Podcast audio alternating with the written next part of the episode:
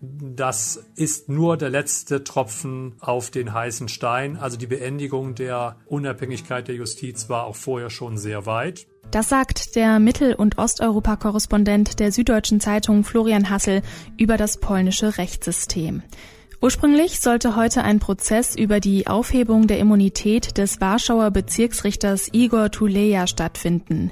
Er hatte wiederholt die polnische Justizreform kritisiert. Bei Erfolg würde ihm Strafverfolgung drohen. Möglich ist das durch ein von Kritikern als Maulkorbgesetz bezeichneter Beschluss, der erst im Januar durch die polnische Regierung erlassen wurde. Durch das Coronavirus wird der Prozess jedoch vorerst verschoben. Die EU sieht sich trotzdem seit Jahren mit dem Abbau der Rechtsstaatlichkeit in Polen konfrontiert. Die EU-Kommission hatte daher bereits erfolgreich gegen verschiedene Gesetze vor dem Europäischen Gerichtshof geklagt und Recht bekommen. Einige Regelungen nahm die Regierungspartei zwar wieder zurück, aber nur, um dann an anderer Stelle nachzulegen. Wir schauen uns heute die Lage der Justiz in Polen an und fragen, was kann die EU gegen den Abbau der Rechtsstaatlichkeit dort tun? Mein Name ist Daralina Götte. Heute ist der 20. März 2020. Hi. Zurück zum Thema. Eine Reihe von Gesetzen hat die Unabhängigkeit polnischer Gerichte in den letzten Jahren stark beschnitten. Florian Hassel ist Osteuropa-Korrespondent der Süddeutschen Zeitung und befindet sich derzeit in Warschau. Ich habe ihn gefragt, was sich im polnischen Justizsystem bisher verändert hat. Also zunächst müsste man sagen, dass das Wort Reform ähm, nicht zutrifft. Das ist keine Reform, sondern es ist die Abschaffung von Unabhängigkeit von Justiz. Fangen wir an mit der Aufhebung der Unabhängigkeit des Verfassungsgerichts. Das war der erste Schritt. Der hat rechtswidrig, verfassungswidrig äh, und auch EU-rechtswidrig und gegen andere polnische Gesetze verstoßend direkt am Ende 2015, Anfang 2016 stattgefunden. Es wird mit Verstößen gegen, äh, gegen Gesetze entschieden und es werden selbst die äh, noch so verfassungswidrigsten und auch EU-recht widrigsten Gesetze, die diese Regierung erlässt, und das trifft längst nicht nur den Justizbereich, die werden alle abgesegnet durch dieses Verfassungsgericht. Und danach kommen wir äh, zu den weiteren Schritten. Es sind äh, die Staatsanwälte und Gerichtspräsidenten sind dem Justizminister, der im Frühjahr 2016 auch noch Generalstaatsanwalt wurde und Vorgesetzter von allen polnischen Staatsanwälten ist, äh, die wurden ausgetauscht und wurden ihm unterstellt. Ähm, und jetzt dieses Maulkorbgesetz das ist nur der letzte Tropfen auf den heißen Stein. Also die Beendigung der Unabhängigkeit der Justiz war auch vorher schon sehr weit. Es sind beispielsweise auch äh, neue Disziplinarbeauftragte geschaffen worden und es galt vorher schon ein, ein ebenfalls rechtswidriges Gesetz, das äh, Richtern verbot, sich an die EU zu wenden. Ja, nach EU-Recht hat jeder Richter der Europäischen Union das Recht und die Pflicht, jedes einheimische Gesetz das er als rechtswidrig im Widerspruch zu EU-Recht ansieht, zu missachten. Das wurde aufgehoben und dieses Maulkorbgesetz erweitert jetzt nur noch und sagt, jede Kritik und jede Infragestellung äh, äh, ist verboten. Welchen Einfluss nehmen denn diese ähm, neuen Gesetze auf den Alltag der polnischen Bürgerinnen und Bürger? Sie sitzen ja in Warschau, wenn ich das äh, richtig verstanden habe. Ja, im Moment muss man sagen, dass es äh, im, im Zeichen von Corona alles eingefroren ist. Das gilt im Übrigen auch für den Europäischen Gerichtshof, denn es laufen die zentralen Verfahren, die vielleicht in der Lage sein werden, noch einen Rest von Unabhängigkeit an Justiz zu retten, die finden ja nicht in Polen statt, weil in Polen mittlerweile ja eher fast alles unter Kontrolle ist, sondern die finden, äh, die finden statt auf Klagen der, aus Polen und der EU-Kommission vor dem Gerichtshof der Europäischen Union.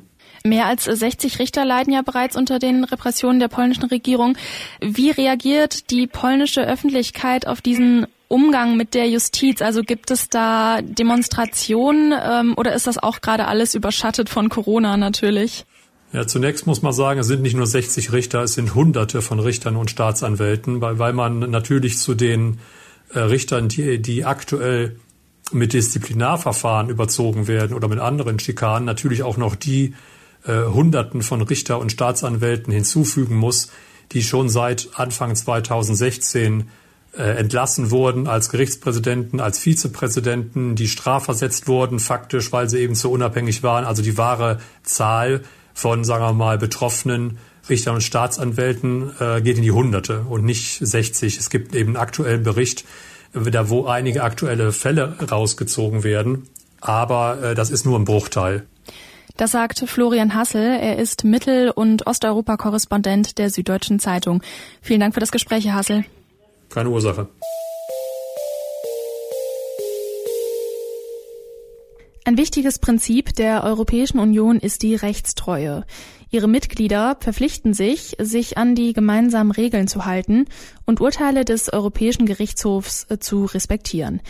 Die SPD-Politikerin Katharina Barley ist die Vizepräsidentin des Europäischen Parlaments. Ich habe sie gefragt, welche Möglichkeiten die Europäische Union hat, um die polnische Regierung zum Einlenken zu bewegen. Also die polnische Regierung ist ja schon mehrfach äh, verklagt worden und auch ähm, schon das eine oder andere Mal verurteilt worden. Mhm. Ähm, es gibt seit vier Jahren immer wieder Gesetze, die versuchen, die Rechtsstaatlichkeit einzunehmen. Und bei der letzten Verurteilung ging es um die sogenannten Disziplinarkammern, ähm, hat halt der Europäische Gerichtshof gesagt, dass man das so nicht stehen lassen kann, hat es aber verwiesen an ähm, das oberste polnische Gericht. Und dann hat das oberste polnische Gericht entschieden, dass diese Disziplinarkammern ähm, das nicht tun dürfen, diese Sprachen, äh, Strafen aussprechen. Dann ging es allerdings an das Verfassungsgericht in Polen, das äh, die Regierung schon ähm, nach seinem Sinn besetzt hat und die haben das Ganze dann wieder aufgehoben. Also es ist alles in Bewegung. Mhm. Also was für konkrete Möglichkeiten hat die EU denn dann, äh, Sanktionen gegen die polnische Regierung zu verhängen? Also im Moment hat die EU nur ziemlich begrenzte Möglichkeiten. Es gibt das sogenannte Artikel 7-Verfahren, das auch schon läuft gegen Polen, wo der, der Stimmenentzug die letzte Sanktion sein kann. Das Problem an diesem Verfahren ist aber, das muss man am Ende einstimmig entscheiden. Und dadurch, dass Ungarn und Polen jetzt gerade Best Buddies sind und das Gleiche machen, wird es dazu nicht kommen. Mhm. Die zweite Möglichkeit sind Verfahren vor dem Europäischen Gerichtshof. Das macht die Kommission auch immer mal wieder. Problem hier ist, dass die letzte Justizreform den polnischen Richterinnen und Richtern untersagt, den Europäischen Gerichtshof anzurufen. Also die versuchen genau das zu verhindern. Und deswegen brauchen wir neue Möglichkeiten, die sollen wir auch jetzt beschließen, nämlich finanzielle Sanktionen, wenn Staaten die Rechtsstaatlichkeit nicht einhalten. Hm. Genau, ähm, die stellvertretende Präsidentin der EU-Kommission Vera Jourova, die hat sich ja dafür ausgesprochen, den Erhalt von EU-Förderungen an rechtsstaatliche Prinzipien zu binden. Warum gilt das nicht schon längst?